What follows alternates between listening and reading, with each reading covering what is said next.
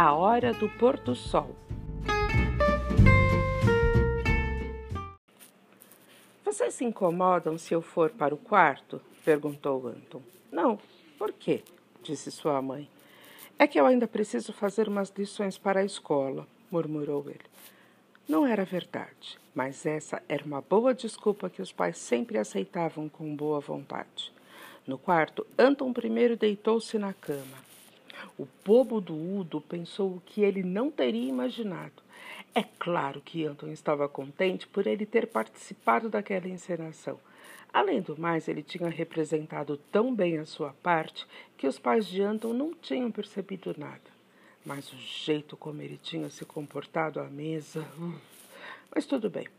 Pelo menos agora os pais sabiam quem era Rudiger e iam parar de amolá-lo com aquela história de quando vamos conhecer seu amigo. Agora ele já o conhecia. Anton deve ter adormecido, pois quando abriu os olhos o sol já se fora. Tudo estava em silêncio no quarto. Será que seus pais tinham saído? Anton foi até a porta e ficou espreitando o corredor. Não ouviu nada. Se os pais estivessem em casa, ou a televisão estaria ligada, ou o rádio, ou então estariam conversando. Talvez tenham ido passear, pensou Anton. Estava com sede. Quem sabe tinha sobrado um pouco do chocolate que sua mãe preparara para Udo. Na geladeira encontrou um pedaço de torta de ricota, mas para beber havia apenas suco de laranja. Colocou o pedaço de torta num prato, encheu um copo de suco de laranja e voltou para o quarto. No corredor sentiu um estranho cheiro de mofo que não tinha percebido antes. Será que era da capa? Mas ela cheirava muito mais a pó. Rudiger também não poderia ser, pois ele cheirava queimado. Seria outro vampiro? Anton tinha deixado a janela aberta. Com medo, abriu a porta do quarto e perguntou: Tem alguém aí? Em vez de resposta, ouviu um risinho. Rudiger? pensou no escuro. Não, respondeu rindo sua voz, uma voz feminina. Ana? perguntou Anton. Exatamente. Foi a resposta e a luz do criado mudo de Anton se acendeu. À luz do abajur, Anton viu Ana sentada na cama rindo com satisfação. Ela estava diferente.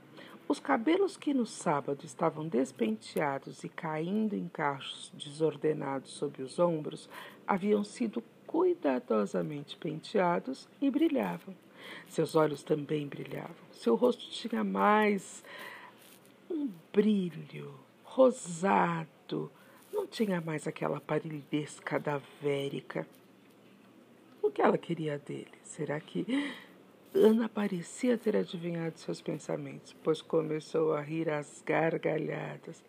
Você se esqueceu de que eu me chamo Ana, a banguela? disse.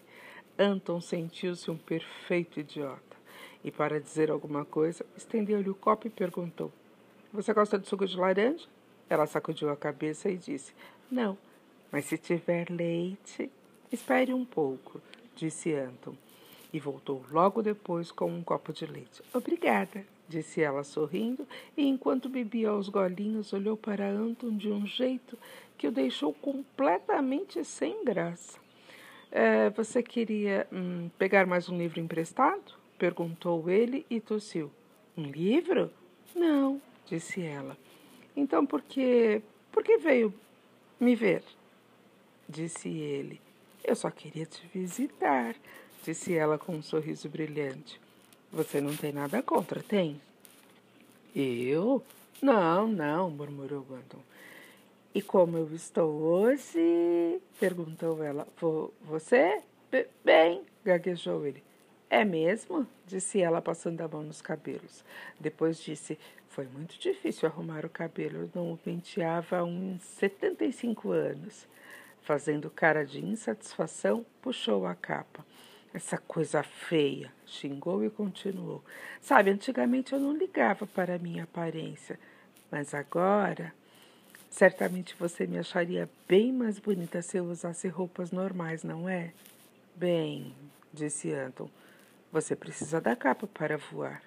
Mas não é justo, disse ela indignada e prosseguiu. As meninas humanas podem usar o que querem, só as meninas vampiras têm que usar esses trapos. Cerrou os lábios e parecia refletir. Posso perguntar uma coisa? perguntou ela. Claro, respondeu Anton surpreso. O que você acha de vampiros? De vampiros?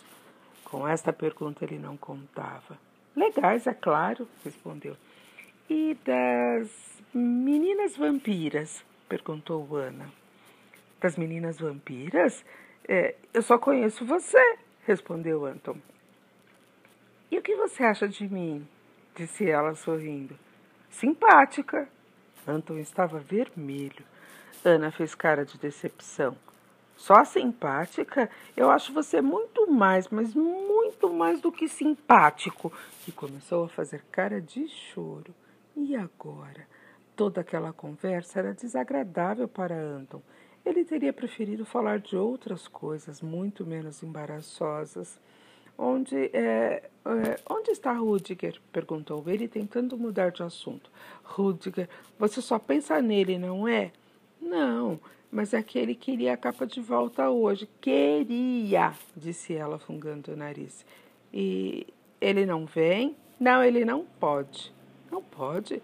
Não, ele está doente. Doente? Anton se assustou. Foi o guarda do cemitério? perguntou ele com voz trêmula. Ela fez que não com a cabeça. Envenenamento de sangue. Envenenamento de sangue? Não era. Não, não é uma doença grave? E onde ele está agora? Está deitado no caixão com febre. Anton estava tão confuso que não sabia o que dizer. Certamente Rudiger estava totalmente sozinho no caixão, sem ter ninguém para cuidar dele. Quando ele, Anton, ficava doente, o pediatra vinha até sua casa e seus pais colocavam frutas deliciosas no criado mudo. Posso visitá-lo? perguntou Anton hesitante. Visitá-lo? riu Ana. E se meus pais te virem? Ou os meus avós, ou a minha tia, meu irmão Impe? Então, é melhor eu não ir, disse Anton, que só de pensar em todos aqueles vampiros já estava de cabelo em pé. Mas ele está muito doente. Você quer dizer se ele vai morrer? perguntou Ana. Anton fez que sim com a cabeça. Faltou pouco para ele começar a chorar, mas Ana continuava a rir. Não se preocupe, ele já é morto. Anton não tinha pensado nisso. Apesar de tudo, achou a explicação de Ana pouco tranquilizadora. Mas ele não está bem, precisamos cuidar dele. O que significa cuidar? perguntou ela. Cuidar significa ocupar-se da pessoa, distraí-la, ler para ela, contar-lhe histórias, consolá-la. E Anton disse tudo o que faziam com ele quando ficava doente. Só não conseguia imaginar como era quando se tratava de vampiros. Ninguém se preocupa com a gente, disse Ana. Meus pais ou estão dormindo no caixão ou estão voando por aí. Para. É, hum, fez uma pausa. Bem, você já sabe. De qualquer modo, ninguém tem tempo para nós. Nunca ninguém me distraiu, ou leu, ou me contou histórias. Ana começou a fungar e estava com cara de choro. Coitadinha, pensou Anton. Se tudo que ela disse for verdade, ser vampiro e criança ao mesmo tempo é um castigo. Anton sempre achara que seus pais dedicavam pouco tempo a ele, mas em comparação com os vampiros, ele era tratado como um rei. Mas a gente ainda pode cuidar de Rudiger, sugeriu. É só esperar os meus parentes saírem. E se um deles voltar mais cedo? perguntou Anton. É, isso é pouco provável. É, bom. Aliás, eu já estive na cripta. O, o quê? disse Ana aflita. Você já esteve? É claro, com Rudiger. E ninguém apanhou vocês? Não, a tia Doroteia quase, mas ela não percebeu nada, pois eu entrei depressa no caixão do Rudiger. Ana riu alto. Tia Doroteia, você sabia que ela é a pior de todos? É, é mesmo? É claro. Até eu ela já quis, hum, é, hum, mesmo sendo uma vampira. Credo, disse Anton, só de lembrar da voz esganiçada da tia Doroteia, quando ela pôs sem querer a e pôs sem querer a mão no pescoço. Mas quase sempre a tia é a primeira que sai. Ela é a mais gulosa. disse Ana, tentando tranquilizá-lo. Bem, quando vamos para a cripta? Pa para a cri cripta? perguntou Anton, que de, hora, de uma hora para outra perderá toda a coragem. É, você acha que, que, que devemos? Claro! Você mesmo disse que poderíamos ir cuidar do Rudiger, não é? É, é. Se você acha. Venha. Você já esteve lá na cripta, então vamos lá. Você já está com a outra capa, disse ela entusiasmada. Ana já andava de um lado para o outro no, no peitoril da janela. Vamos, o Rudiger vai ter uma surpresa. Ai, tomara que dê certo, disse Anton baixinho, enquanto vestia a capa e subia no peitoril da janela. E então saíram voando.